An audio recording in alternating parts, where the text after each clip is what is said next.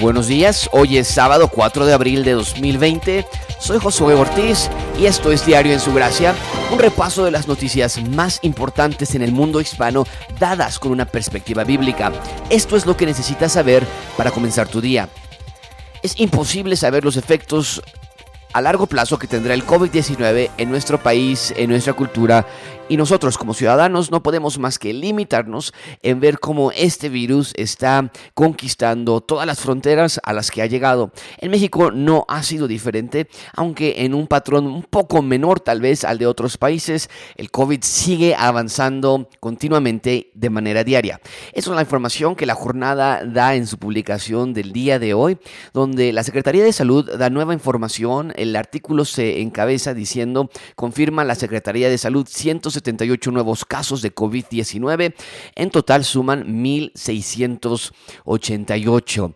Leo el artículo de manera textual. En conferencia vespertina, las autoridades sanitarias indicaron que el grupo poblacional con mayor número de defunciones sigue siendo el de 65 años o más, seguido del grupo de 55 a 59 años.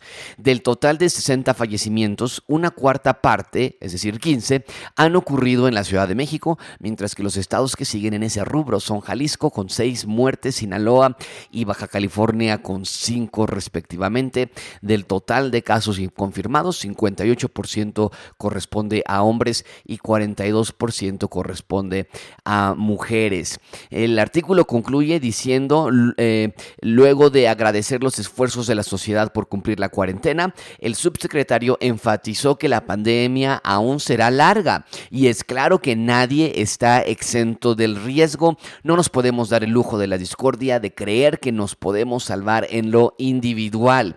Hago un llamado a la paciencia, a voltear a ver lo mejor que tenemos con una actitud compasiva y solidaria que nos mantendrá unidos hoy y mañana. Eso es lo que el secretario, el subsecretario, perdón, López Gatel ha dicho acerca del coronavirus en la edición de vespertina de anoche. E, es importante reconocer la realidad. La Ciudad de México ha sufrido embates por este enemigo casi invisible. El país total ha sufrido también los, las consecuencias del ataque del coronavirus.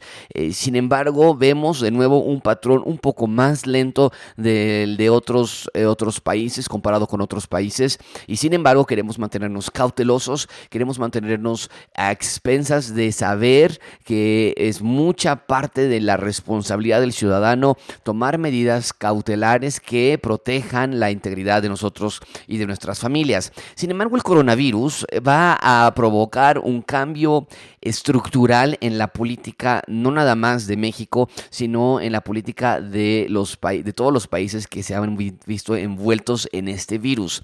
Uno de los problemas más importantes que se está viendo en la actualidad es la cantidad de poder que los gobiernos están obteniendo a través de este virus porque es, es, algo eh, sin precedentes ver que, por ejemplo, en los Estados Unidos o en países europeos se prohíba la salida a caminar o a hacer ejercicio o a algunos lugares por el estilo, a nada más a ciertas personas a ciertas horas. Nosotros somos personas libres y podemos hacer lo que nos eh, mejor nos convenga. En los Estados Unidos se ha pedido a las iglesias que no se congreguen ya más. Esto va en contra de los derechos y las garantías individuales de las personas que en este momento alegremente se están obedeciendo porque sabemos que es lo mejor.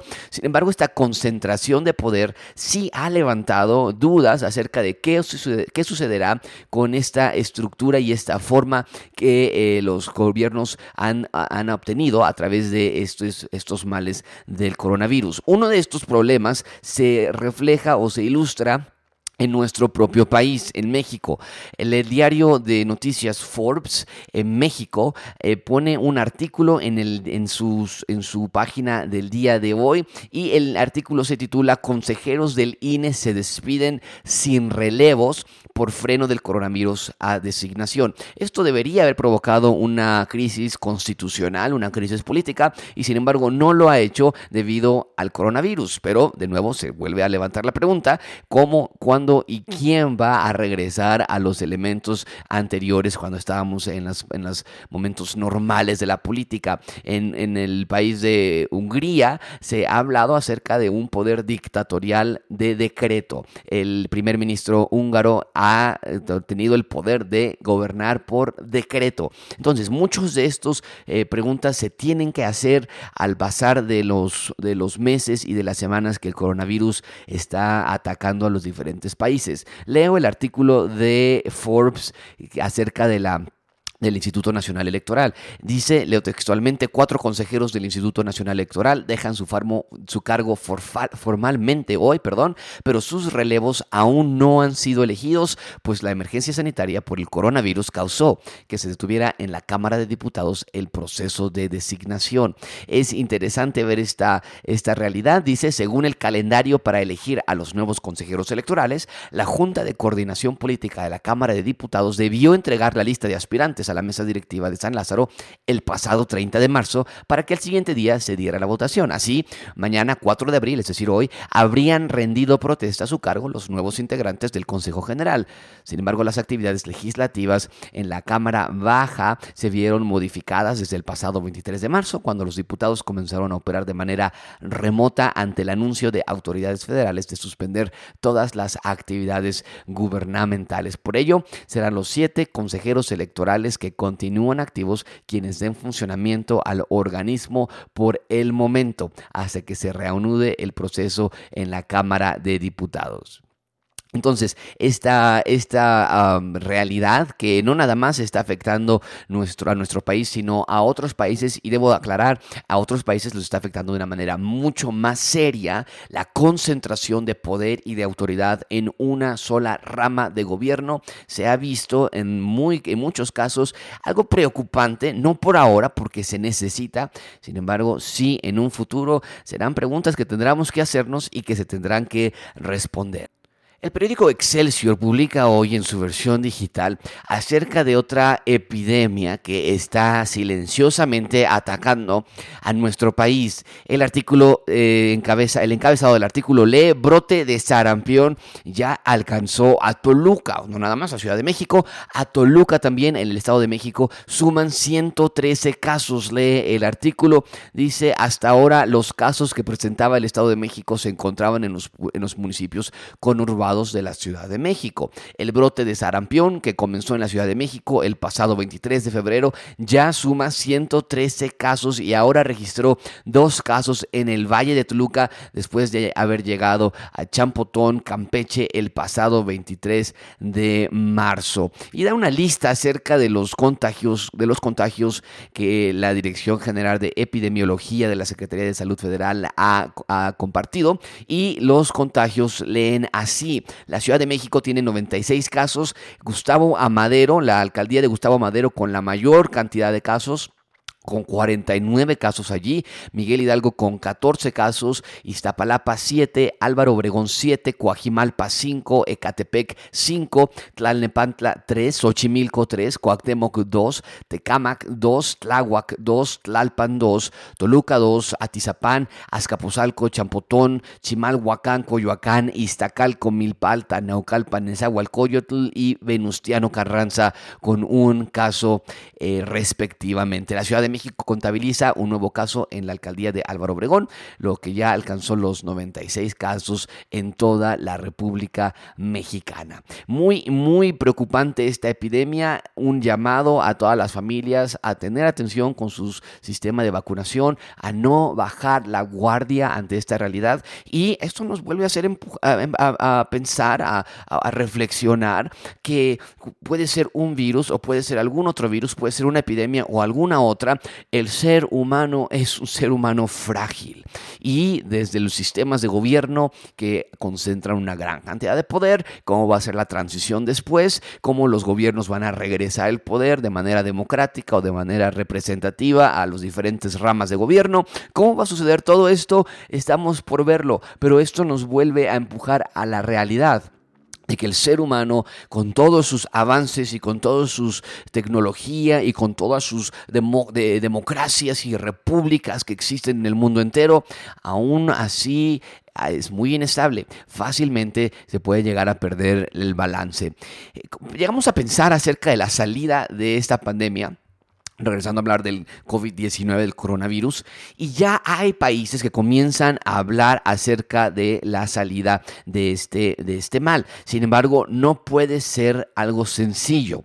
¿Cómo va a terminar el confinamiento? ¿Cómo va a terminar la cuarentena? Tienen que hacerse preguntas muy, muy estrictas acerca de cómo llevar estos pasos. Un artículo publicado por El País, el este diario español, da las ventajas y, y da la descripción de cómo el confinamiento confinamiento detiene el, esparcimiento de este virus en el país, obviamente en España, pero esto funciona en todos los demás países. El título lee precisamente cómo el confinamiento frena la cadena de contagios. Leo textualmente desde el pasado 14 de marzo, con el anuncio de estado de alarma, los residentes en España viven confinados en sus casas, la medida que en principio se alargará hasta el 26 de abril, busca reducir el número de contactos que cada uno de nosotros tiene a diario.